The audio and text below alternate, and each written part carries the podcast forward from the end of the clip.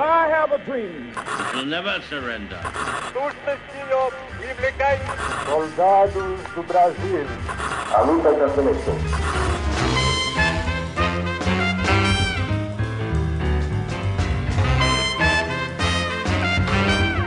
Salve ouvintes do História FM, bem-vindos a mais um episódio do podcast do Leitura Obriga História.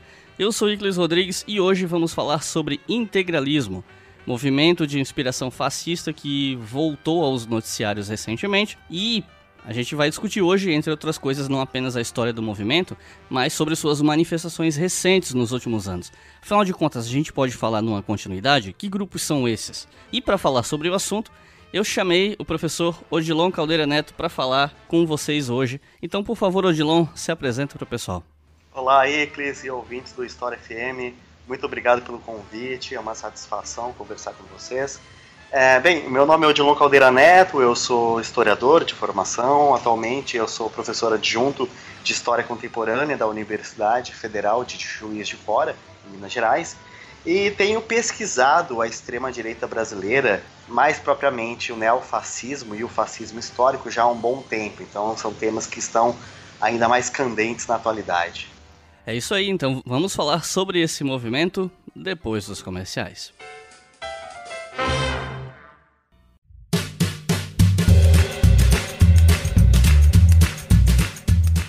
E eu queria lembrar vocês também que esse podcast é financiado pela nossa campanha no Apoia-se, mais precisamente em apoia.se barra Obriga História. Um link inclusive está aqui embaixo na descrição do texto desse episódio. A partir de R$ reais você pode ouvir os nossos episódios com antecedência. Alguns dos nossos apoiadores, inclusive, já ouviram esse episódio no fim de semana. E já teve caso de eu publicar até 4, 5 dias com antecedência. Obviamente que isso depende do ritmo da edição e outros fatores, mas pelo menos um ou dois dias antes a gente sempre consegue publicar. Até hoje não falhou. Então, se você quiser ajudar a manter esse podcast no ar e ouvir com antecedência, considere colaborar com a gente em apoia.se barra História. E num futuro próximo, vem mais podcasts por aí. Mas por enquanto eu não vou confirmar nada. Embora até já tenha comentado no nosso Instagram no fim de ano, então quem nos acompanha lá em arroba História já sabe o que é que é. Quem não acompanha, eu vou segurar um pouco a informação, mas logo logo eu vou ter novidade para vocês. Acesse lá apoia.se barra e colabore com essa iniciativa educacional gratuita.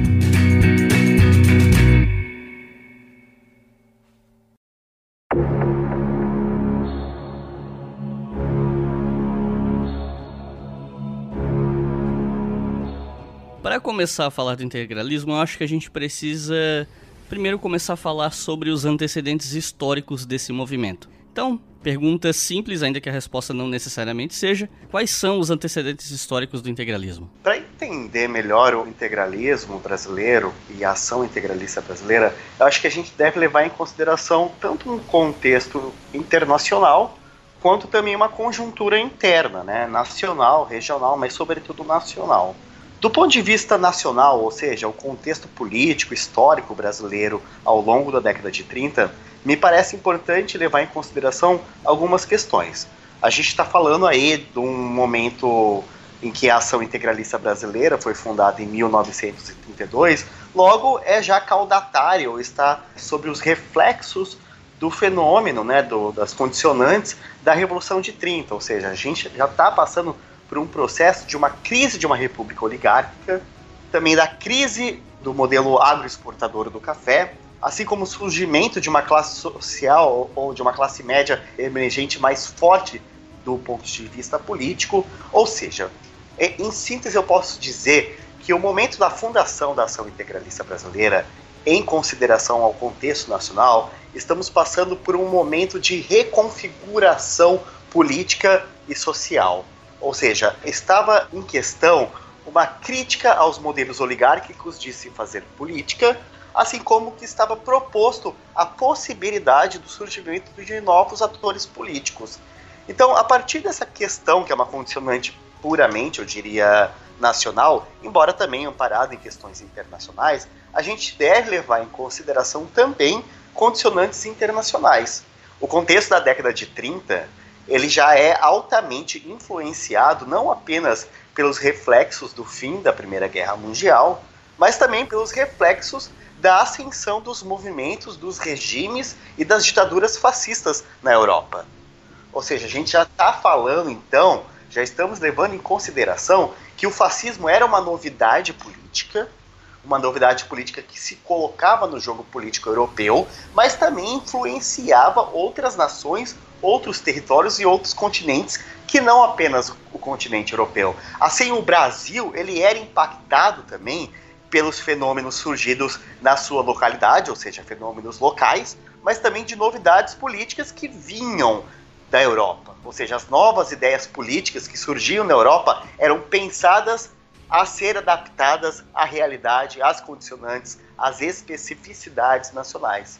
E o principal idealizador do integralismo foi um sujeito chamado Plínio Salgado. O que, é que nós sabemos sobre esse sujeito? Quem ele era? O Plínio Salgado ele era um jornalista, escritor e político paulista, nascido numa cidade no interior de São Paulo, quase divisa com Minas Gerais. Ele era um indivíduo que não tinha uma grande predominância intelectual, ele não era assim um intelectual de destaque, mas era um intelectual emergente, assim como um jornalista emergente e também um político emergente. Eu acho que é interessante levar em consideração esse caráter né, emergente das ideias, ou mais propriamente dos indivíduos que vão formalizar, né, que vão idealizar e atuar perante ou construindo a ação integralista brasileira.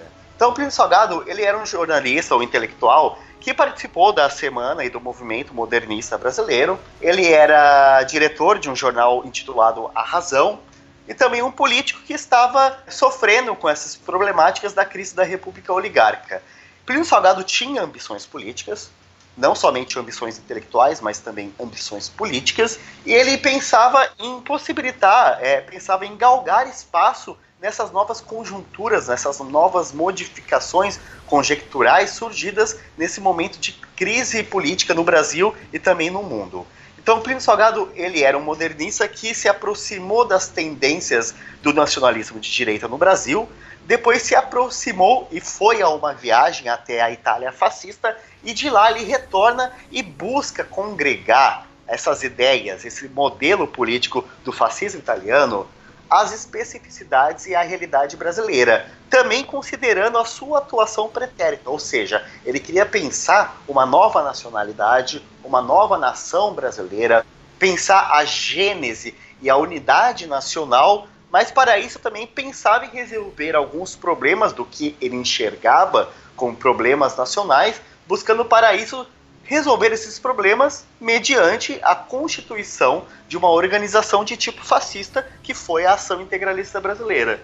Aproveitando o assunto, eu sei que é um, é um debate às vezes que dentro da academia pode ser um pouquinho espinhoso, mas eu queria ouvir de você. Quando eu gravei o meu vídeo sobre fascismo, eu comentei com as pessoas que existiam diferentes vertentes a respeito do estudo sobre a definição de fascismo, que alguns acadêmicos preferiam resumir esse termo ao nazismo e ao fascismo italiano, enquanto outros acadêmicos abriam mais o escopo para agregar outros regimes como a Espanha franquista, Portugal de Salazar para alguns, Uh, alguns classificam a Polônia do Marechal Pilsudski, a Grécia do Metaxas. Eu queria ouvir de você. O que você acha em relação ao uso do conceito de fascismo? Você acha que de fato ele deve ser usado para além de Itália e Alemanha? Ou você considera que esses fenômenos históricos guardam esse conceito para si? Quer dizer, o que você falou até agora dá uma pista do seu posicionamento, mas eu gostaria que você desenvolvesse para o pessoal que está ouvindo entender melhor essa discussão. Perfeito. É, normalmente eu sempre falo com meus alunos que se a gente colocar dois historiadores em uma, um quarto fechado, de lá vão surgir três interpretações historiográficas. Sim. Isso não é necessariamente um problema, é algo muito válido mesmo. Os historiadores eles têm que divergir, eles têm que propor novas interpretações, né? Eles têm que propor explicações, né? ou leituras, análises sobre os fenômenos históricos. A divergência é algo muito válida não somente para um ambiente democrático, mas também para um ambiente historiográfico. E nesse sentido, a, a minha interpretação ela está muito vinculada a alguns autores que eu, que eu julgo bastante interessantes, né? Bastante profícuos, com os quais eu já tive algum contato dentro do campo da historiografia do fascismo. Vou citar um, por exemplo, que foi o meu orientador do meu doutorado sanduíche em Portugal, que foi o professor Antônio Costa Pinto, que é um especialista em salazarismo, assim como no fascismo português, em que ele analisa que o, o, fascismo em Portugal ele teve alguma relação com a construção do regime ditatorial salazarista, mas o salazarismo ele cooptou, destruiu o fascismo, mas não se transformou como fascismo. O que eu quero dizer com isso é que no campo do autoritarismo de direita existem diversas vertentes de pensamento, diversas vertentes de ideias buscando estruturar a sociedade, mobilizar ou não a sociedade, ou mesmo criar futuros alternativos. Do ponto de vista da mobilização, me parece algo muito importante para a gente pensar o que é e o que não é fascismo.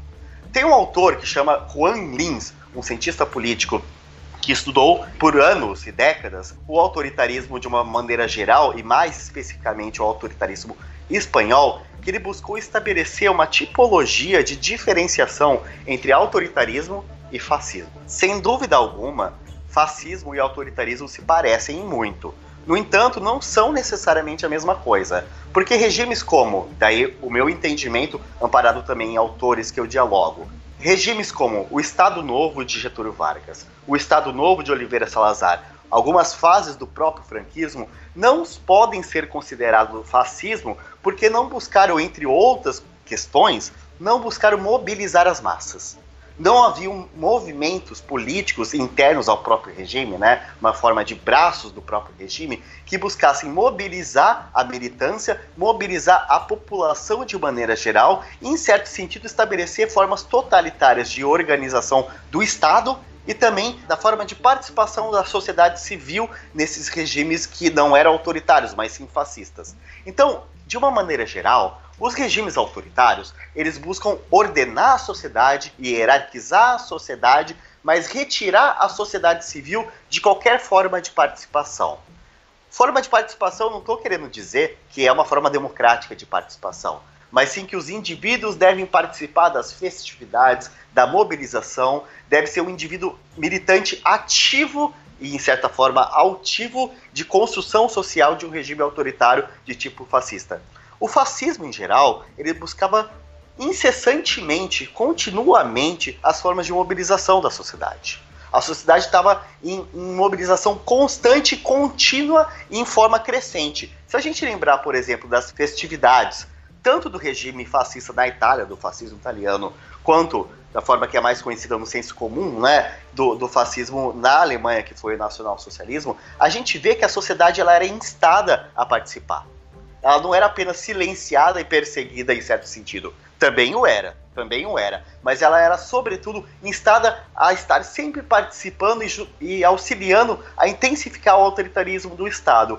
Essa, para mim, é uma das características fundamentais do fascismo. Ele pensa não apenas em construir um regime autoritário, não apenas em perseguir e, porventura, eliminar os seus adversários ou o que ele entende como inimigos políticos e existenciais da nação de tipo fascista, mas, sobretudo, o fascismo em geral ele levava em consideração os indivíduos não de uma maneira democrática, mas de uma maneira a ser um militante ativo, a construir uma nova humanidade o autoritarismo em geral não tem essa perspectiva. Não tinha e não tem, de certa maneira, essa perspectiva. Não busca criar um homem novo, uma nova humanidade. Não busca mobilizar esses indivíduos a se tornar uma militância concreta e contínua. Então, para mim, essa é uma diferença que, em muitos sentidos, ela não é uma diferença muito grande de fato não é uma diferença muito grande, mas que do ponto de vista analítico a gente consegue entender porque o fascismo no Brasil foi o integralismo, a ação integralista brasileira, e não o Estado Novo de Getúlio Vargas.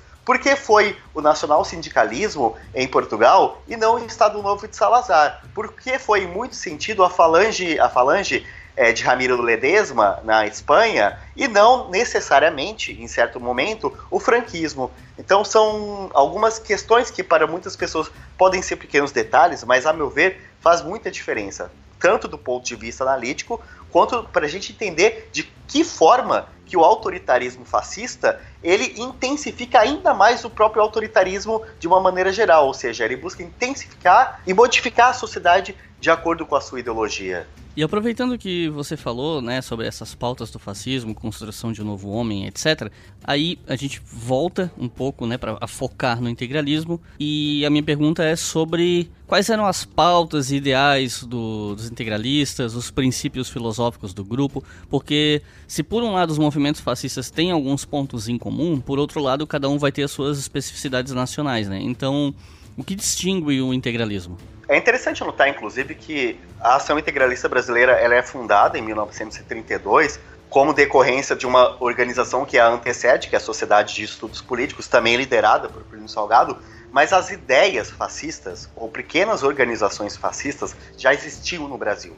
Por exemplo, a Liga Cearense do Trabalho, a Ação Imperial Patrionovista, que era uma organização relativamente híbrida entre o fascismo e uma ideia monarquista, assim como a Legião Cruzeiro do Sul, ou tantas outras pequenos grupelhos fascistas que já estavam existentes no Brasil. O integralismo, na verdade, Plínio Salgado conseguiu articular diversos pequenos grupelhos de tipo fascista e autoritário existente no Brasil e conseguiu formar uma ideia mais coesa, né, uma ideologia mais coesa que buscava se inspirar no fascismo internacional, mas sobretudo buscar respostas aos problemas nacionais. Em linhas gerais, como a gente pode definir a ação integralista brasileira, né, de uma forma bem sintética? Bem, ação integralista brasileira, sem dúvida alguma, queria refundar a nação brasileira, ou de uma certa maneira, fundar uma nova nação brasileira. Buscava encontrar a nacionalidade do Brasil, a identidade nacional, não no litoral do país, porque o litoral era o terreno do cosmopolitismo. Para o integralismo brasileiro, a essência da brasilidade, a essência da nacionalidade, a essência da identidade nacional, ela era encontrada no interior do país. Então, a partir desse olhar de, de uma certa maneira que ele é endógeno, eles buscavam encontrar uma nacionalidade e a partir dessa nacionalidade criar um Estado autoritário que iria organizar essa nova nação brasileira e, porventura, em consequência, na leitura integralista, uma nova humanidade integral. Do ponto de vista do Estado, a ação integralista brasileira era fortemente influenciada pelas doutrinas corporativistas, ou seja, via a democracia liberal como um problema, os partidos políticos como um problema, porque eles partiam a nação brasileira, partiam as ideias, partiam os indivíduos, partiam os militantes.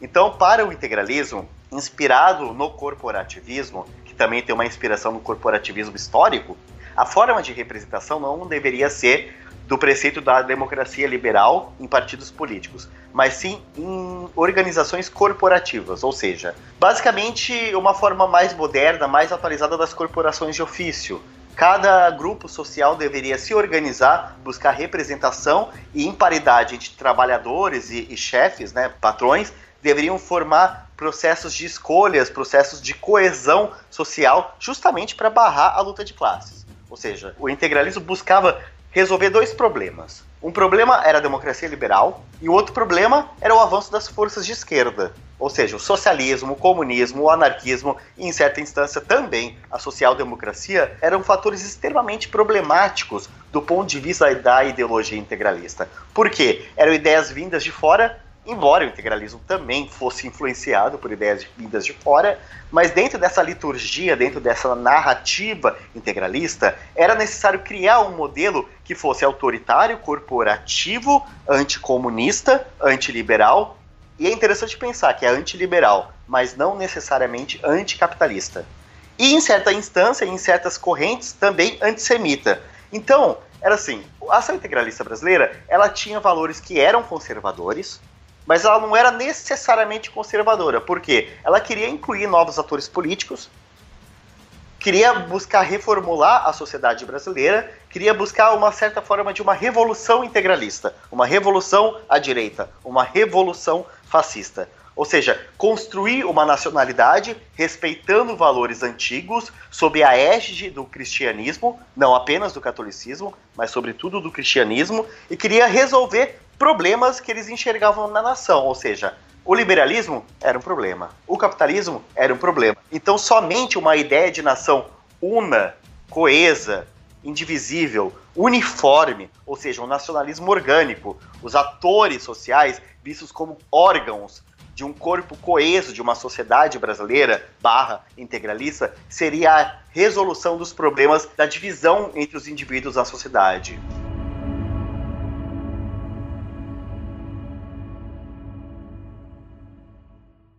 Você está ouvindo o História FM.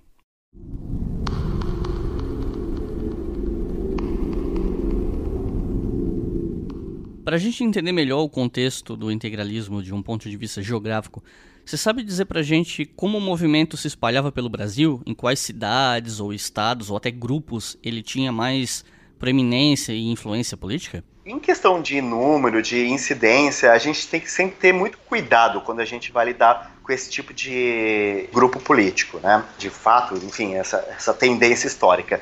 Na verdade, isso diz respeito não apenas a questões da história política do, dos movimentos de direita, né? Mas sim também dos movimentos de esquerda. Por quê? Os movimentos políticos, por natureza, eles querem inflacionar engrandecer os seus atos, os seus feitos, os seus militantes e a sua própria grandeza política. Então, não é de se espantar que esses grupos passam a forjar números, passam a forjar atos, passam a forjar presença em diversas localidades. No caso integralista, por exemplo, se a gente for pegar os números oficiais, eles dizem mais de um milhão, talvez chegando a quase dois milhões de militantes. No entanto, alguns pesquisadores, como Alexandre Luiz de Oliveira e Leandro Pereira Gonçalves, que são colegas lá da UFJF, eles encontraram cartas que demonstram que os próprios integralistas sabiam que eles não tinham a potência que eles propagandeavam. A propaganda integralista dizia milhões de militantes, no entanto, eles eram, de acordo com as cartas trocadas entre os integralistas, alguns milhares. De qualquer maneira, o integralismo foi sim um movimento político de massa e também um movimento político de grande importância no período da ação integralista brasileira. Em relação à presença nos estados, é interessante pensar que o integralismo ele tinha uma organicidade muito grande, muito forte, muito bem construída da forma como era ramificado e se apresentava e se estruturava na, em diversas regiões brasileiras. Em geral, cada núcleo integralista deveria, era obrigado a criar veículos de imprensa que uniformizavam os militantes mas também que poderiam, possibilitavam é, abranger o maior número de possíveis militantes. Além disso, eles tinham também processos de criação de ações de assistência social, como, por exemplo, banco de leite, escolas, enfermaria, creches, que eram elementos que auxiliavam a aumentar a abrangência do integralismo. Do ponto de vista dos estados, o integralismo pro propagandeava, e há fatos, há registros históricos, que nos atestam a concordar com os integralistas que eles estavam presentes em diversas regiões do país, talvez em todas as regiões do país. No entanto, é difícil mensurar a questão do impacto, do impacto político efetivo, assim, sobretudo a questão do número de militante. No entanto, a gente tem diversos estudos regionais que mostram, por exemplo, é, os estudos da Laís Mônica Ferreira, na Bahia teve uma presença importante do integralismo lá. Em Pernambuco, de acordo com os estudos da Giselda Brito Silva, também teve uma importância muito grande o integralismo. No Paraná, o Rafael Ataídes tem um trabalho muito interessante sobre integralismo no Paraná, assim como em Santa Catarina, como autores como Clayton Hackenhart, teve uma importância bastante interessante, como no Rio Grande do Sul, em São Paulo, Rio de Janeiro, Espírito Santo, Minas Gerais. O integralismo, de fato, ele esteve presente em todas as regiões do Brasil. No entanto, é necessário levar em consideração que, sendo um movimento político que buscava uma uniformidade, ele também precisava encontrar as especificidades nacionais e locais. Ou seja, era um movimento político como qualquer outro, embora fosse um movimento político fascista, ele tinha que fazer adequações, estabelecer processos de disputa política nas determinadas regiões e também responder aos anseios dos indivíduos dessas determinadas regiões. O que isso quer dizer? O integralismo no Nordeste, por exemplo, ele foi caracterizado, ele assumiu uma roupagem muito mais conservadora do ponto de vista do conservadorismo católico do que foi, por exemplo, no, nas regiões do sul e sudeste do país, onde ele tinha que disputar com movimentos fascistas como o próprio Partido Nacional Fascista Italiano e o Partido Nacional Socialista é, no Brasil. Então ele tinha que disputar espaço com outras organizações fascistas mais elaboradas e também tinha questões políticas locais que davam uma feição mais fascista, digamos assim, ao próprio integralismo no sul e no sudeste do país. Então, ele esteve presente em todas as regiões do país, mas em cada região ele buscou se adequar às questões locais e também buscou disputar espaço com as elites políticas locais. E levando em consideração que um dos polos do integralismo seria São Paulo, até porque é uma cidade grande, né? Então qualquer grupo político representativo acaba tendo né, numericamente muitos representantes em São Paulo, normalmente, quando é um fenômeno nacional. A gente precisa falar sobre o evento que ficou conhecido por dois nomes, né? Uns chamam de Batalha da Praça da Sé e outros chamam de Revoada dos Galinhas Verdes. E aí eu te pergunto o que, que foi esse evento. É interessante levar em consideração também que o fato de ter uma preponderância em São Paulo reflete muito também essa questão da classe média emergente, né? Porque o fascismo, ele é por definição uma ideologia política, um movimento político que na história ele buscou um grande apelo e teve uma grande participação de indivíduos da classe média. Bem, na questão do integralismo de São Paulo, da Batalha da Praça da Sé, ou da Revoada das Galinhas Verdes, é, a partir do momento que o integralismo começou a surgir e teve, começou a galgar né, avanços políticos, ele passou a ser perseguido ou combatido ou confrontado com forças oponentes. Levando em consideração que o integralismo era profundamente anticomunista, as forças comunistas, ou as forças progressistas, ou as forças de esquerda revolucionária disputavam espaço ou antagonizavam com o integralismo nesse dado momento. Então, as batalhas campais com os integralistas não eram, não eram raras de acontecer. Antes da Batalha da Praça da Sé, Plínio Salgado estava em viagem a Bauru, uma cidade do interior de São Paulo, quando ele, em teoria, teria sido alvo de uma tentativa de assassinato de um militante comunista.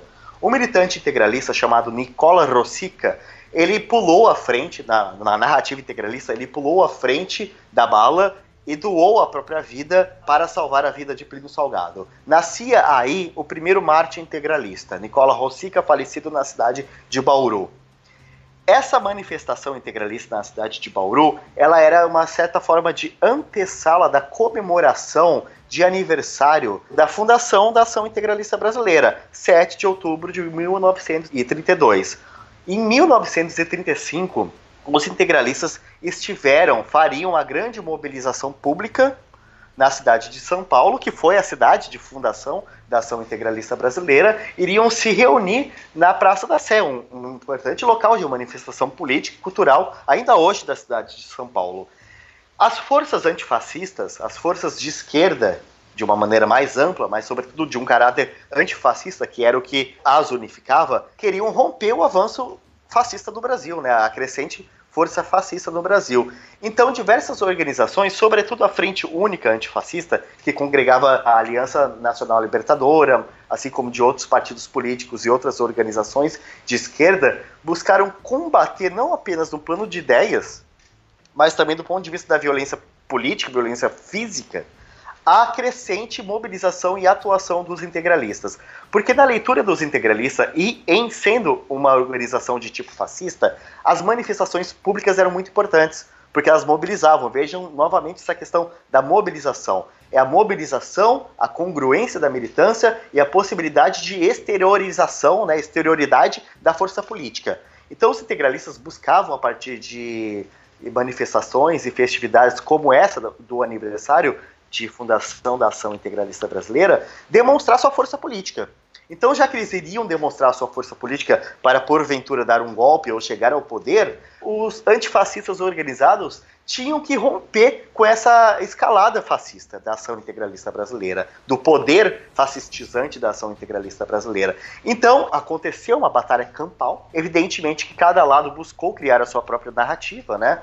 Cada lado buscou criar os seus heróis, mas de uma maneira geral, o fato é que os integralistas eles foram escorraçados da Praça da Sé. Então, nesse momento, intensificou-se a alcunha criada pelo Barão de Tararé, né, um humorista e jornalista Barão de Tararé, segundo o qual os integralistas eram covardes. Então, eles corriam, voavam como galinhas. Então, por isso, eram galinhas verdes. Então, a Batalha da Praça da Sé foi um confronto entre forças fascistas e antifascistas, em que os fascistas de certa maneira, eles perderam a batalha e daí construiu-se uma narrativa que, para além da batalha da Praça da Sé, aconteceu, na verdade, simultaneamente e consecutivamente, a criação desse estereótipo dos integralistas como covardes, né? Que não eram prontos para a batalha, embora eles dissessem que seriam, né? Então criou-se aí uma construção dessas galinhas verdes que revoaram no entorno dessa batalha. A gente já passou muito superficialmente sobre isso, mas eu acho que vale enfatizar. O Estado Novo, a partir de 1937, suprimiu o movimento integralista, se eu não estou com a data errada na cabeça, mas enfim. Você podia contar um pouco para a gente sobre esse processo? Porque muita gente enxerga uma boa parte da era Vargas como um período de clara influência fascista. O Hobsbawm, no Era dos Extremos, inclusive coloca o golpe de 30 dentro do contexto dessa ascensão da extrema-direita no pós-crise de 29, ainda que não necessariamente todos esses movimentos possam ser chamados de fascista, estrito senso. Para quem tem pouca familiaridade com o assunto, isso tudo pode soar meio confuso, né? principalmente porque nos últimos anos muitos grupos, muitos sites, canais de YouTube têm forçado uma distorção de conceituações políticas a respeito de grupos, movimentos políticos. Então, para tentar é, desenrolar isso para as pessoas, acho que vale a pena explicar melhor esse contexto. Então, como foi esse processo de supressão dos integralistas pelo governo Vargas? Bem, em, em 1937, os integralistas eles estavam ainda em crescimento, né? Era um crescimento contínuo na liturgia, na leitura e, e no enunciado integralista. Era um momento que eles estavam fortes e com mais de um milhão de indivíduos militantes, eles poderiam eventualmente chegar ao poder. Os integralistas é, veja, eles eram fascistas que se inspiravam pelos feitos e pelo heroísmo e pelas conquistas dos fascistas internacionais, né? Quais foram as conquistas do fascismo? Bem, se formos levar em consideração o fascismo italiano, teve um fato circunstancial que foi a marcha sobre Roma, que significou a transformação da Itália, né, a chegada dos fascistas ao poder na Itália. De certa maneira, foi isso que os integralistas buscaram tentar estabelecer quando eles se aproximaram de Getúlio Vargas e apoiaram o golpe do Estado Novo. Em 1937, aconteceu uma grande marcha integralista em que os integralistas buscavam congregar e apresentar milhares de militantes e esses militantes passariam as vistas, né, seriam saudariam tanto o Primo Salgado como Getúlio Vargas, ou seja, era uma demonstração de poderio político e também de militância. Na leitura integralista, essa marcha ela serviria para, de certa forma, demonstrar esse poderio e fomentar uma possibilidade de golpe integralista ou de golpe de Getúlio que tornaria-se barra integralista. No entanto, acontece, daí tem algumas leituras né, que divergem sobre esse fato. Acontece que, em algumas leituras, para alguns autores, os integralistas não demonstraram de fato todo o poder que tinham.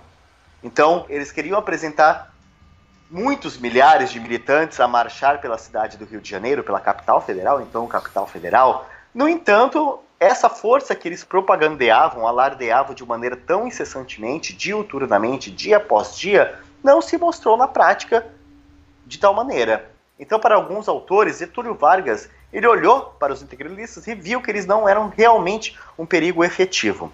De qualquer maneira, fato é que Antes das marchas, dessas marchas integralistas, Plínio Salgado se reuniu com Getúlio Vargas e buscou algumas formas de acordo. Seria o seguinte: os integralistas dariam apoio ao golpe do Estado Novo.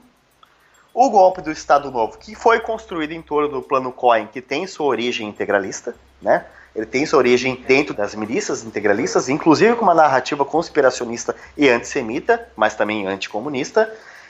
Os integralistas dariam apoio, Plínio Salgado ganharia o cargo de ministro da Educação e Cultura, e a partir desse cargo, ele, na leitura integralista, né, na leitura da intelectualidade integralista, eles poderiam converter o Estado Novo em um Estado fascista ou um Estado integralista.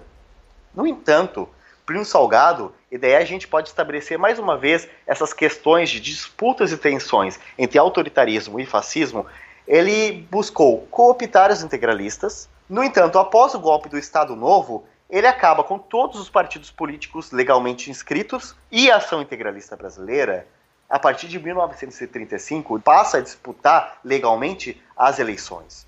Então, a ação integralista brasileira era um partido político. A IB ela foi sumariamente colocada na ilegalidade, ou melhor dizendo, ela foi extinta, assim como partidos comunistas, todos os partidos políticos. Os integralistas eles ficaram profundamente descontentes. Primeiro porque eles acreditavam que iriam transformar o Estado Novo em regime fascista e integralista, o que não aconteceu, e também o apoio que eles deram não valeu em nada, afinal de contas eles foram postos na, na ilegalidade, eles foram extintos. alguns integralistas, reunidos também com indivíduos de outras orientações políticas, começaram a tramar golpes. Então, primeiro, várias insurgências integralistas aconteceram em diversos estados, em Santa Catarina, em São Paulo, enfim. Fato é que, em 1938, os integralistas participaram de uma tentativa de golpe efetiva contra Getúlio Vargas. Ou seja, foram até o Palácio do Catete e tentaram matar Getúlio Vargas. No entanto, a tentativa de golpe integralista, ou a tentativa de intentona integralista, ou, segundo alguns autores, uma tentativa de golpe mais amplo, inclusive militar, mas que tinha uma predominância de participação integralista, de fato não se cumpriu. A partir desse momento, o integralismo, de uma maneira geral, não apenas institucionalmente, mediante a ação integralista brasileira, foi não somente extinto, como colocado em perseguição. Então os integralistas eles eram perseguidos como outros indivíduos políticos inimigos ao Estado Novo. Ou seja, comunistas, anarquistas e integralistas eram inimigos de maneira igual, de maneira igual ao regime do Estado Novo. Eles tentaram o golpe, não conseguiram, foram colocados na ilegalidade e perseguidos, e diversos indivíduos foram colocados na, o Político Salgado, por exemplo, ele foi teve que partir para um alto exílio em Portugal, né? Então o integralismo ele foi cooptado, daí é uma característica também de diversos regimes autoritários. Eles cooptaram os fascistas, colocaram alguns deles em algumas posições chaves da própria estrutura, né, da burocracia de Estado. No entanto, eles não se tornaram fascistas e eles neutralizaram as forças fascistas. Ou seja, as ideias de revolução integralista que os integralistas quiseram sonhar, ousaram sonhar e quiseram colocar em prática, ela não se cumpriu, porque um ditador autoritário, tal qual Getúlio Vargas, silenciou o movimento fascista. Dá para dizer que o integralismo conseguiu alguma conquista política para os fascistas brasileiros na época? Ele teve algum impacto político significativo entre os anos 30 e 40? Ou ficou mais no campo das expectativas, das intenções? Qual é o teu diagnóstico em relação a isso? Olha, eu acho que é uma história dúbia. Ela é complexa no sentido que ela é eivada de vitórias e fracassos. Né? Se a gente for levar em consideração uma vitória política como efetivamente a chegada ao poder, essa vitória não aconteceu. É evidente que alguns integralistas foram eleitos, diversos integralistas foram eleitos, mas o princípio fim, ou melhor dizendo, a ideia do final integralista, né, era chegar ao poder e criar uma nova humanidade. Isso efetivamente não aconteceu. Então, dessa perspectiva, a ideia de impulsionar uma revolução integralista efetivamente não aconteceu. Então seria um fracasso nesse sentido. No entanto, a gente tem que levar em consideração né, que os fenômenos históricos eles não devem ser lidos, né, analisados e baseados a partir apenas por conta dessas vitórias e fracassos, ou enfim, em torno de, de fatos, no caso da história política, em torno de processos eleitorais. A gente deve levar em consideração também o plano das ideias. E daí eu falo que, apesar de ter sido um fracasso político, o integralismo teve uma certa vitória do ponto de vista das ideias políticas. As ideias políticas integralistas, a intensificação do anticomunismo brasileiro, por exemplo, ela é outra depois da criação da ação integralista brasileira. A gente fala em conservadorismo de uma maneira geral, ou a gente fala em autoritarismo também de uma maneira geral, ou mais propriamente de fascismo de uma maneira geral, antes e depois do integralismo brasileiro as ideias força do integralismo, elas estiveram presentes de uma maneira, se não central, mas de grande importância, com uma grande importância no Brasil dos anos 30 e também de alguma certa forma nos anos 40. E não é à toa que a gente ainda hoje, a gente ouve falar, a gente vê e a gente toma a discutir a presença do integralismo na atualidade. Então, de uma certa maneira, embora tenha sido um certo fracasso político, um fracasso eleitoral, do ponto de vista das ideias políticas, o integralismo ele foi a expressão, a ação integralista brasileira foi a expressão mais bem acabada no Brasil de uma grande tendência mundial. O fascismo era uma grande novidade política. E conquistou mentes e corações de diversos indivíduos no mundo todo. No Brasil, milhares de, de indivíduos foram integralistas. E eu levo a crer, eu sou levado a crer que os indivíduos eles não são integralistas apenas em torno da existência institucional da ação integralista brasileira. As ideias permanecem, as instituições podem até ruir, as organizações políticas podem até ruir, mas as ideias políticas elas permanecem. Então, desse ponto de vista, embora tenha sido um fracasso, também teve as suas vitórias.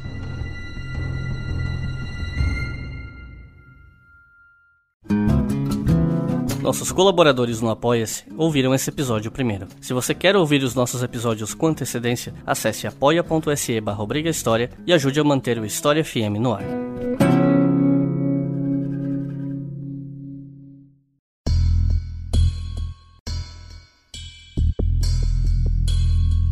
O movimento integralista, ou pelo menos os seus cabeças, alguns dos sujeitos envolvidos, continuaram envolvidos com a política, como você mesmo disse, alguns deles foram eleitos, e minha pergunta é: como eles interferiram na política nacional após a queda de Vargas em 45? Eles tiveram alguma proeminência? Isso, no caso, pensando na política partidária, institucional? Olha, o integralismo após 1937, né, após o fim da ação integralista brasileira, ele é tanto uma história de continuidade, mas também é uma história de declínio. O que eu quero dizer com isso? É que o integralismo brasileiro, do ponto de vista organizacional, de organizações, ele nunca deixou de existir. Sempre ocorreu de conseguir se mapear a existência de alguma, seja pequena, média ou grande organização seja política, um partido político ou um grupelho, no caso atual neofascista, que se reivindicou ou se influenciou ou estabeleceu exterioridades que remetiam ao integralismo histórico. No entanto, embora até a atualidade a gente tenha uma permanência de organizações integralistas, a partir de 1937, com o fim da ação integralista brasileira, ela é permanente, mas consecutivamente em declínio, ou seja, o número de militantes e o poderio político dos integralistas, ele diminuiu. Afinal de contas, agora a gente tem que levar em consideração não apenas o contexto brasileiro novamente, mas também o contexto internacional. Após 1945, a gente está falando do ponto de vista histórico de um contexto pós-fascista, ou seja, o fascismo já não era mais uma novidade política, já não mais arregimentava massas e também era uma mácula por conta do envolvimento nos conflitos e nas decorrências e nos resultados catastróficos da Segunda Guerra Mundial. Então o fascismo era um problema a ser sanado. Não era mais uma novidade a ser compartilhada, a ser vivenciada, a ser construída politicamente. Era um problema a ser, em certa instância, inclusive resolvido.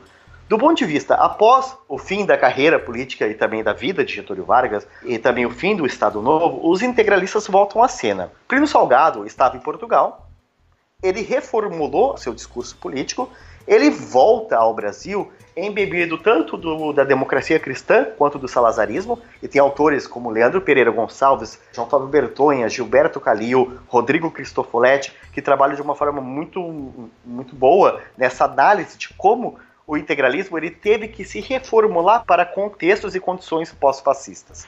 Em 1945, e até 1946 ocorreu o processo da formação do Partido de Representação Popular, que era um partido político que, num primeiro momento, não se assumia integralista. Isso é muito interessante da gente levar em consideração por conta desse contexto pós-fascista. Então, o PRP, os perrepistas, né, como se anunciavam, eles não eram de início um partido integralista. Eles eram um partido que tinham é, indivíduos como Raimundo Padilha, o próprio Plínio Salgado, que eram indivíduos que haviam militado na ação integralista brasileira, mas em um contexto pós-fascista, e os integralistas foram denunciados como quinto colunas, né, quinta coluna durante o Estado Novo, como inimigos da pátria, né, eles vislumbravam e enxergavam a necessidade de fazer algumas considerações e reconsiderações e reapropriações da ideologia integralista. Num primeiro momento, então, os integralistas inseriram-se majoritariamente no Partido de Representação Popular, que de início não tinha, não enunciava essa filiação integralista. No entanto, a militância, como era uma militância que estava habituada a ser mobilizada, era uma militância que tinha um valor que transcendia a questão política, a da valorização né, e da valoração à ideologia integralista, era uma questão de uma simbiose que era tanto estética, comportamental, identitária, ou mesmo religiosa, eles tinham um grande apelo à questão de dar valor à ideologia integralista. Então, o PRP, que existiu de 1945 a 1964, ele passou por um processo de retomada integralista. Então, eles tiveram que fazer uma retomada integralista ao mesmo momento que tiveram que rearticular né, o discurso integralista a um processo de uma democracia. Ou seja, era um partido que era conservador, autoritário, anticomunista, mas que já não se aproximava-se enunciadamente das características fundamentais do fascismo histórico, ou seja, não buscava criar uma ditadura de partido único, de tendências totalitárias e totalizantes, assim como não buscava estabelecer é, exterioridades de tipo indumentária, de tipo fascista, ou mesmo de um regime corporativista. No entanto, é necessário levar em consideração as organizações políticas, elas devem ser lidas também não apenas pelo que elas dizem, mas pelas suas atitudes. Então, de 1900 1945 a 64, o Partido de Representação Popular foi a principal organização integralista que, em teoria, aceitava as regras do jogo, né, aceitava a democracia liberal, era já uma, uma, um partido, digamos, de direita radical, mas não de extrema direita, né, porque aceitava as regras do jogo. Mas a partir do momento que começa a ocorrer a intensificação do anticomunismo e das tentações antidemocráticas do Brasil, os integralistas eles não somente se aproximaram, como intensificaram as tendências que construíram o golpe civil-militar de 1964. Então, é necessário a gente ler que o integralismo ali no entorno da construção do fim da democracia brasileira nesse episódio específico de 64, eles participaram ativamente. Não foram força predominante, não foram força majoritária, mas eles construíram é, efetivamente uma tendência antidemocrática que não era fascista, mas eles auxiliaram, já embebidos dessa sua raiz histórica fascista, eles auxiliaram a propor uma forma de ruptura antidemocrática. Talvez eu esteja pulando demais uh, na parte temporal, mas eu queria ouvir um pouco de você, até porque eu sei que isso está ainda mais próximo do que você vem estudando nos últimos anos, que é sobre o neofascismo, neointegralismo eu queria te perguntar, quando você acha que começa a ocorrer essa volta? Você vê resquícios disso, sei lá, na ditadura, no, no pós-ditadura, ou você acha que isso é uma coisa, um fenômeno mais recente? Não, não, o fenômeno ele não é, não é tão recente assim não, porque uma questão que é, é bem interessante a gente levar em consideração para analisar o neofascismo no Brasil, né, e de forma mais específica o neointegralismo, é necessário deixar isso bem claro. O neofascismo no Brasil não é apenas o neointegralismo, mas sim o, neointegralismo é uma parte do neofascismo mais amplo na atualidade. A gente tem que levar em consideração que uma das características fundamentais do neofascismo internacional é a inexistência carnal das suas grandes lideranças. Se a gente for pensar no modelo italiano e no modelo alemão, fato é que depois da Segunda Guerra Mundial, Benito Mussolini e Adolf Hitler estavam mortos. Já não existia aquela figura de unidade né, aquela figura de unidade que encarnava e estruturava todo o pensamento, a ideologia e a militância. Né? Então, a gente sabe qual é o poder né, e qual era a capacidade de, de arregimentação de Mussolini e de Hitler. A gente sabe também qual que era o, o apelo que eles tinham junto às massas e a seus militantes. No caso do integralismo brasileiro, a gente tem uma, uma característica bastante específica, que é que Plínio Salgado continuou fazendo reformulações mas continuou sendo a liderança integralista até 1975. Embora fosse já um contexto pós-fascista, a liderança integralista continuava existindo. Então, em 1975 foi o ano de falecimento de Plínio Salgado. Ainda estávamos sob o jogo de uma, de uma ditadura civil-militar, mas, no entanto, nesse momento em que Plínio Salgado morre, surge, no meu entendimento, o neointegralismo. E o que, que é o neointegralismo? É um novo integralismo, uma nova ideologia em linhas gerais, não. O neo-integralismo é o seguinte: a inexistência carnal de Plínio Salgado, que dentro da liturgia, dentro da necrofilia política integralista, ele passou a militar nas milícias do além, junto a Deus, na inexistência carnal de Plínio Salgado, fato é que os integralistas eles estavam dispostos de duas grandes novidades. A primeira delas é a inexistência de uma liderança política para ditar as regras no dia a dia. Ou seja, quem é o líder integralista? Quem vai nos liderar? Quem vai decidir o que a gente deve ou não fazer? Como a gente deve se organizar ou não? E a partir disso que tem uma segunda questão. Essas lideranças ou esses indivíduos que já não estavam mais liderados de uma maneira física e carnal por Plínio Salgado, eles podiam estabelecer formas de releitura ou se digladiar de certa maneira ou discutir como deveria ser o integralismo para o fim do século XX e para o século XXI. Ou seja, já não existia uma liderança, a liderança estava em questão, né? ou seja, possibilitava-se a disputa pela liderança integralista e também possibilitava-se também novas interpretações sobre o integralismo.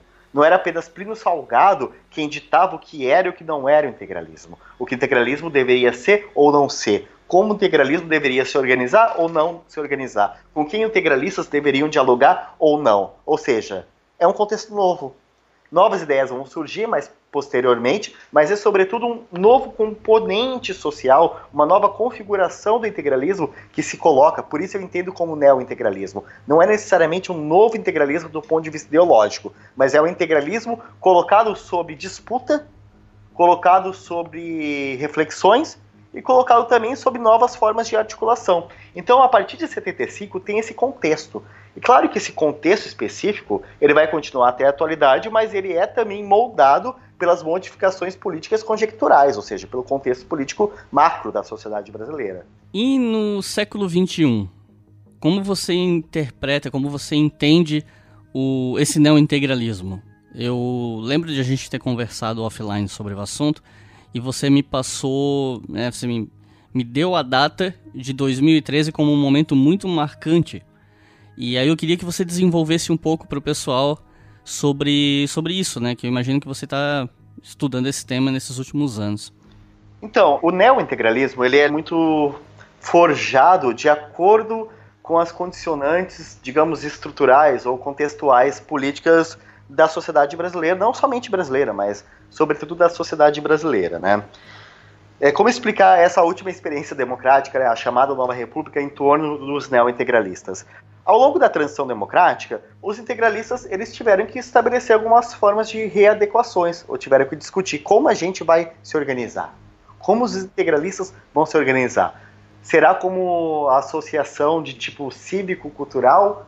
Será uma associação que vai estabelecer algumas reflexões mais voltadas ao campo da filosofia política e do campo do conservadorismo religioso, ou vamos nos organizar em forma de partido político disputar, disputar eleições, tal qual os outros partidos que começaram a surgir a partir de 1979, ou então vamos radicalizar e tornar-se mais afeito às porções mais radicais do neofascismo, tal qual o, neofac... o neonazismo, o negacionismo do Holocausto.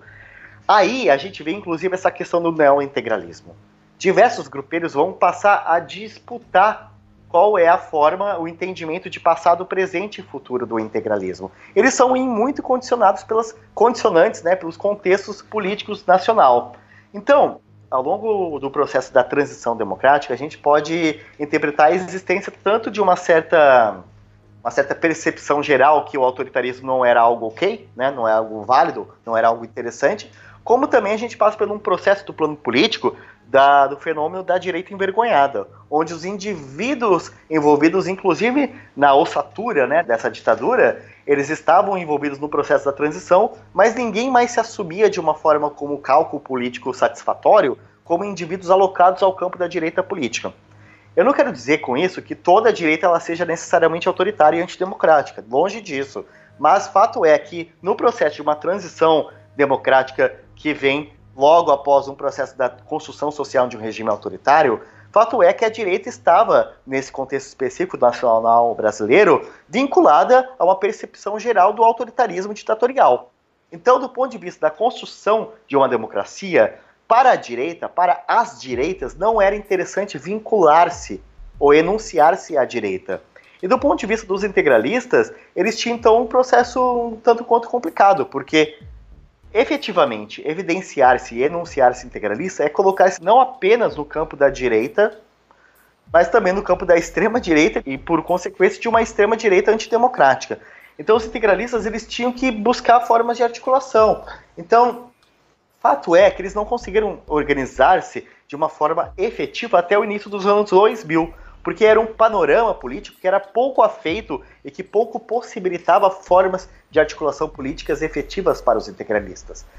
Durante a década de 80, 90, os anos 2000 inclusive, o que os integralistas fizeram? Criaram pequenas organizações que foram muito efêmeras, é, é, residuais.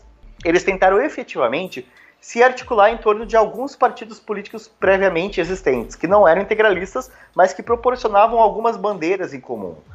Talvez a principal forma de articulação do ponto de vista político dos integralistas para além das organizações integralistas foi o Partido de Reedificação da Ordem Nacional, o PRONA de Enéas Carneiro, que foi, no meu entendimento, e foi inclusive o objeto da minha tese de doutorado em História, foi a principal organização partidária que agregou e congregou diversas tendências da direita radical e da extrema direita, inclusive neofascista, no Brasil após a transição democrática. Então os integralistas eles tinham que se aglutinar em torno de partidos políticos ou em torno de organizações políticas mais estruturadas para tentar modificar a narrativa, a ideologia desses partidos e organizações políticas e tentar a partir disso galgar esforços e possibilidades políticas de ganho. Isso não quer dizer que o integralismo deixou de existir nesse período. Organizações integralistas, neo-integralistas, continuaram a existir, como, por exemplo, a Frente Integralista Brasileira, que foi fundada, salvo engano, em 2004. No entanto, com o processo de radicalização política, e veja, a gente está falando em, agora já em dois, dois sentidos. O processo de início da nova república é um processo de construção de um fenômeno de uma direita envergonhada. A partir de 2013, e depois com o processo da, da, da ruptura institucional com a queda de Dilma Rousseff, a gente tem um processo aí de erosão né, de uma normalidade democrática no Brasil. Se antes havia um processo de direita envergonhada, agora, na atualidade, a gente tem uma direita desavergonhada, uma direita que ousa e faz apelo para dizer o seu próprio nome. Então, a partir do momento que começa no Brasil a organização, ou melhor dizendo, a intensificação da articulação de movimentos políticos de direita, não apenas neofascista, mas de direita na sua acepção mais ampla que o termo e o sentido pode congregar, os integralistas viram que ali era um ambiente propício para articulação. Era um ambiente propício para voltarem às ruas. Evidentemente que eles nunca deixaram de sair às ruas, mas sempre eram quase não, quase nunca notados, sempre eram poucos militantes, sempre eram poucos indivíduos. A partir de 2013, quando se tem um processo da crítica mais organizada aos movimentos políticos, aos movimentos sociais, seja da cidade ou do campo, ao feminismo, ao, Partido dos Trabalhadores, aos partidos de esquerda, as forças mais radicais, as forças mais extremistas de direita, eles veem nesse contexto uma possibilidade de rearticulação, uma possibilidade de articulação, rearticulação também é uma possibilidade de intensificar e, porventura, de radicalizar esse contexto político. Não é à toa, então, que a partir de 2013 os integralistas voltam a sair às ruas e são bem, bem recebidos. São bem recebidos. Em 2013, bem me lembro do, do das marchas, quando tornou-se essa, digamos, essa direitização dos movimentos de 2013, os integralistas estavam lá junto com outros tantos grupos políticos que deram depois corpo ao fenômeno do bolsonarismo. Né? Então os integralistas eles voltaram a sair às ruas nesse momento de radicalização política. E é necessário levar em consideração que eles também auxiliaram a radicalizar. Porque quando os militantes de movimentos e partidos de esquerda ou indivíduos trajados com a cor vermelha eram perseguidos por indivíduos de, de direita radical, muitas vezes a gente via que haviam não apenas militantes integralistas ou indivíduos que portavam simbologias e exterioridades integralistas, assim como indivíduos como carecas do Brasil, carecas do subúrbio, que embora não sejam efetivamente apenas neo-integralistas, eles fazem uso de simbologias e, e, de elementos estéticos ou mesmo ideológicos do integralismo. Ou seja, o processo de perseguição aos indivíduos de esquerda em 2013 teve e muito a participação de uma certa simbologia de ideias força do integralismo e também de organizações integralistas que participaram e atuaram e auxiliaram a radicalizar o processo da direitização ou da ruptura institucional que começava a se delinear na, na, nação brasileira. E daí eu volto mais uma vez a dizer que em todo momento de ruptura institucional antidemocrática no Brasil, a gente tem a participação não apenas como forma predominante, preponderante e majoritária, mas a gente sempre consegue enxergar a participação de indivíduos integralistas nesse processo. Esse episódio que a gente está gravando aqui agora está sendo gravado no dia 29 de dezembro. Eu estou falando isso porque, para a gente começar a se encaminhar para o final do bloco 3, a gente tem que mencionar o incidente recente do atentado à sede do, do Porta dos Fundos, cuja autoria foi é, clamada por um grupo que se diz integralista, né? Um grupo integralista que assumiu a autoria desses atentados. Eu tô falando da data da gravação porque esse episódio vai levar um tempo para sair, então a gente não sabe o que, que vai acontecer até a data do episódio sair, né? Pode ser que alguma novidade surja, mas enfim, né? Focando no material que a gente tem nesse momento. Eu já cheguei a ver algumas opiniões sobre essas manifestações mais recentes que incluem volta dos simbolismos, uniformes, integralismo e tal, afirmando que a chave para entender essa situação não é pensar numa continuidade do integralismo original, mas sim pensar que essa adoção da estética integralista é mais um chamariz do que necessariamente uma adoção dos princípios do integralismo. Esses grupos atuais seriam então uma miscelânea de grupos diferentes com alguns pontos em comum, como neofascistas, os tais chamados incels, conservadores, monarquistas, vários grupos meio que, né, uma mistureba de indivíduos que se identificam com esses grupos distintos. O que, que você acha disso? Olha, eu acho que a gente tem que levar em consideração algumas questões que dizem respeito não apenas à, à questão brasileira atual, né, mas também do próprio neofascismo internacional e, no meu entendimento, transnacional. O que eu quero dizer com isso? A partir do declínio do fascismo histórico, o que a gente tem em torno da retomada de organizações, indivíduos, militâncias, grupelhos, enfim, gangues juvenis urbanas em torno do, do neofascismo é justamente essa percepção diversificada que cada indivíduo, militante, organização, agrupamento ou grupelho tem do fascismo histórico. Se durante o fascismo histórico do entreguerras, a era do fascismo, a gente pode falar em ideologias mais herméticas, fechadas, coesas, uniformes, porque inclusive eram organizações desse tipo que buscavam criar estados autoritários desse tipo e humanidades desse tipo, Fato é que depois do fim do fascismo histórico, depois do fim da era fascista, o fascismo ele se coloca em disputa em múltiplas interpretações. A gente tem que levar em consideração tanto do ponto de vista do integralismo, ou se quiser uma comparação do próprio nazismo ou do fascismo italiano, que a gente deve levar em consideração que embora existia um princípio de coesão da narrativa e do enunciado, várias ideias eram componentes desse, desse processo de construção ideológica os partidos, os movimentos políticos, as ideologias políticas, elas não nascem, não se criam de uma forma coesa. Não tem um ramo comum na criação de ideologias políticas. São diversas ideias que são apropriadas, reapropriadas, diversos indivíduos, diversos intelectuais. E de fato, o integralismo nos anos 30 era um movimento político de caráter fortemente intelectualizado. Fato é que depois do fim da era do fascismo, o neofascismo internacional perde muito desse caráter predominantemente intelectualizado. Eu não quero dizer que o neofascismo não tem uma dimensão intelectualizada. Tendências, por exemplo, com a Nouveau Droit, a nova direita francesa, de Alain Benoit, é profundamente intelectualizado e esse neofascismo ele tem uma dimensão intelectual. No entanto, depois do fim do fascismo histórico, o que se coloca é um processo de disputa sobre esse passado integralista e passado fascista de uma forma mais ampla. E é a partir desse processo de disputa sobre esse passado que vão se construir leituras que são mais afeitas, ora à simbologia, ora à ritualística, ora à, exterioridade, ora às formas de mobilização, ora aos preceitos ideológicos, ora aos preceitos filosóficos. Então, no meu entendimento, esse é justamente uma característica que diz respeito não apenas ao neointegralismo, mas ao neofascismo de uma maneira geral. Então, eles têm que estabelecer processo de releitura do seu passado para estabelecer processo de rearticulação. E esse processo de rearticulação envolve também a concessão em alguns sentidos. Esse é uma característica fundamental do neointegralismo.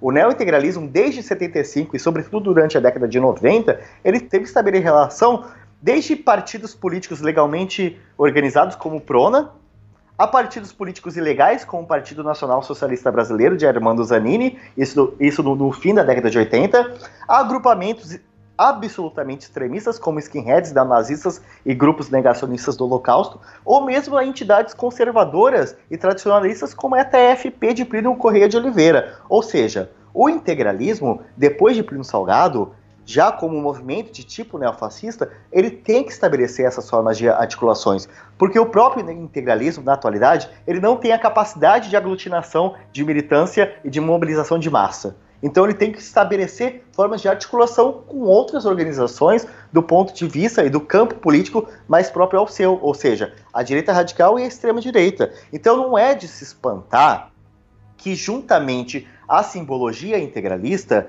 há também simbologia monarquista. Não é de se espantar que os indivíduos são ao mesmo tempo afeitos a preceitos ideológicos, mas também são indivíduos que são formados sobretudo nessa questão da misoginia, dos incels, ou seja, do ódio às mulheres e aos movimentos feministas. Isso não quer dizer, no meu entendimento, que o integralismo não seja um ponto de congruência de alguns desses agrupamentos.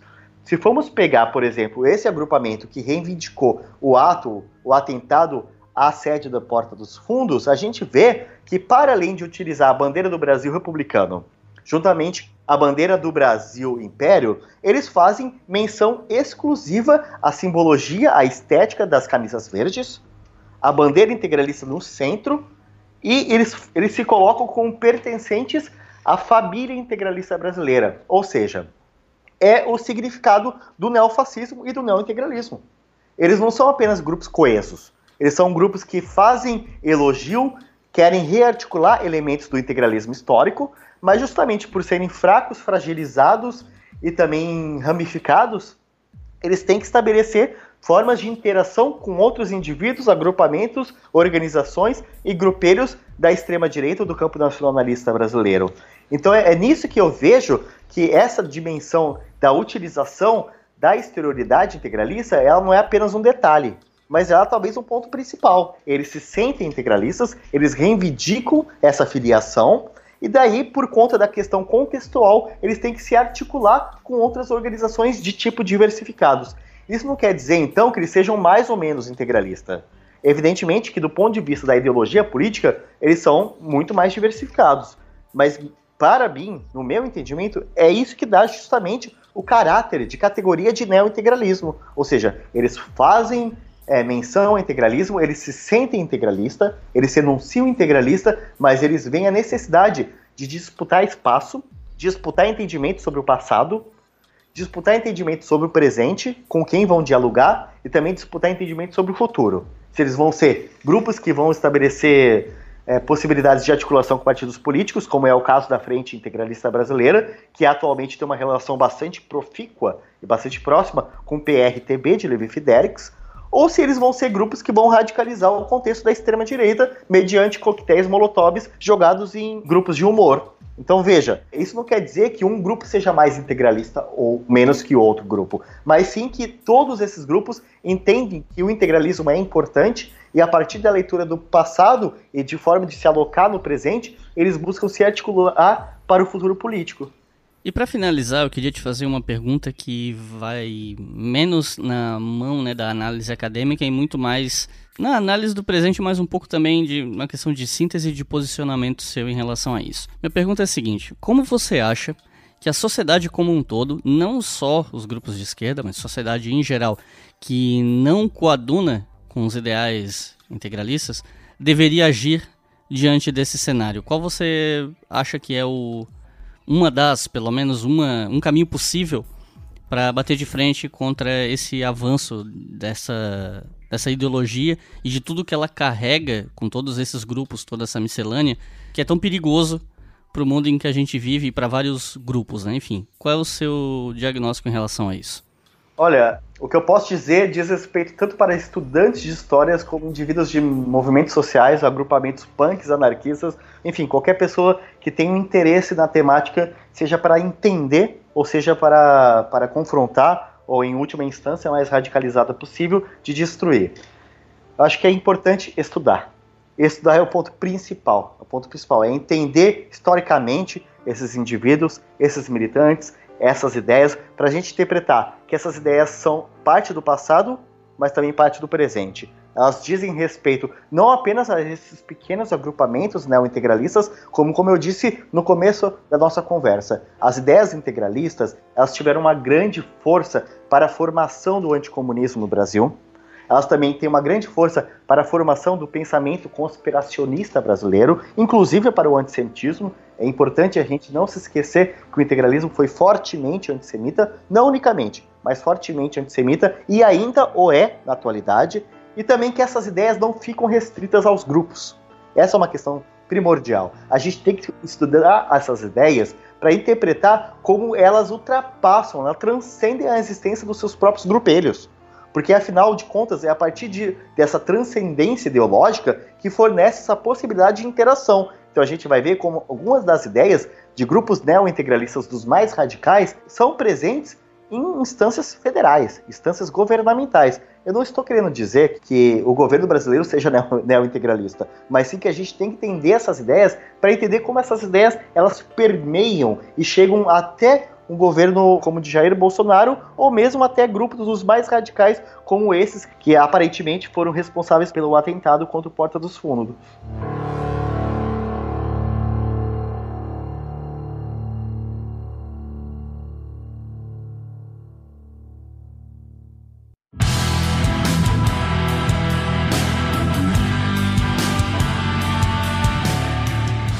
Chegamos ao final do episódio, mas não sem antes eu agradecer a presença do Odilon aqui. Um papo muito bacana sobre um tema muito, muito importante que eu já tinha em mente já há bastante tempo, mas os eventos recentes me fizeram acelerar a chegada desse tema ao História FM. E foi muito bom poder contar ah, com, com o Odilon aqui, com agilidade. Bom, só tenho a agradecer e te passo a palavra para considerações finais e as recomendações de leitura tradicionais aqui do fim dos nossos episódios. Eu, eu queria te agradecer, foi, foi muito bacana, foi muito interessante. Espero que todos tenham gostado. E, e bem, é, mais uma vez eu, eu acho que o meu apelo é para que as pessoas tenham interesse em analisar criticamente, né, do ponto de vista historiográfico, ou mesmo de uma maneira mais ampla, esses fenômenos, né. É, tem um autor que eu gosto muito, que é Michael Mann, que é um grande estudioso do fascismo, que ele diz, é necessário saber é, diferenciar entre fascistas com ponto de exclamação a fascistas sem ponto de exclamação. O fascista com ponto de exclamação é apenas aquele uso de adjetivo para ataque político, né, para deslegitimar o seu oponente político. No entanto, o fascista sem ponto de exclamação é a necessidade de estudar o fascismo, de interpretar o que é o fascismo ontem, hoje e talvez no amanhã. Então eu acho que estudar o fascismo, o neofascismo, ou de forma mais ampla mesmo, a extrema-direita, é apenas não, não somente do ponto de vista historiográfico muito interessante, muito produtivo, mas também do ponto de vista político-social urgente e bastante interessante. Então, eu queria fazer um apelo para que as pessoas continuem se dedicando a pesquisar as extremas direitas, né? E mais propriamente aqui fazendo um, um elogio à minha própria seara de pesquisa, o neofascismo. Em relação às dicas que eu posso dar, eu gostaria de, do ponto de vista dos estudos sobre integralismo, indicar três livros que são recentes, que eu acho que são muito importantes para pensar o integralismo histórico, né? O primeiro deles são, não vou me lembrar agora do título propriamente dito, então eu vou, eu vou citar apenas os autores. O livro sobre o integralismo de Plínio Salgado, sobre a vida de Plínio Salgado em torno do integralismo, do autor Leandro Pereira Gonçalves, que é professor e colega da Universidade Federal de Juiz de Fora, assim como a biografia política de Plínio Salgado, escrita por João Fábio Bertonha, que foi meu orientador de mestrado na Universidade Estadual de Maringá. E também gostaria de indicar o livro mais recente, recém-lançado, daquele que foi o primeiro grande especialista da história do integralismo, que foi Elgio Trindade. Então, esses três livros eu acho que eles dão uma base muito boa para a gente interpretar o passado e também interpretar o presente. E apenas assim, para uma questão de pensar também as redes sociais e tudo mais, né? Eh, eu queria apenas deixar como uma dica que as, para as pessoas pesquisarem as atividades da Rede Direitas, História e Memória, que é uma organização que reúne diversos pesquisadores. Eh, eu sou um dos coordenadores, assim como o próprio professor Leandro Pereira Gonçalves, entre tantos outros professores, somos coordenadores e investigadores dessa rede que busca congregar diversos pesquisadores e pesquisadoras que estão dispostos a pensar as problemáticas do campo das direitas, né, as problemáticas da história e da memória em torno das direitas. A gente tem um site que é direitashistoria.net e lá a gente tem a divulgação das nossas atividades, assim como fanpage de Facebook, etc e tal. Então é isso, pessoal. Muito obrigado pela audiência até aqui. Espero que vocês tenham gostado. Compartilhem esse episódio, vocês sabem a importância do tema, então passem adiante. Mostre esse episódio para o máximo de pessoas que você puder. Muito obrigado e até a próxima.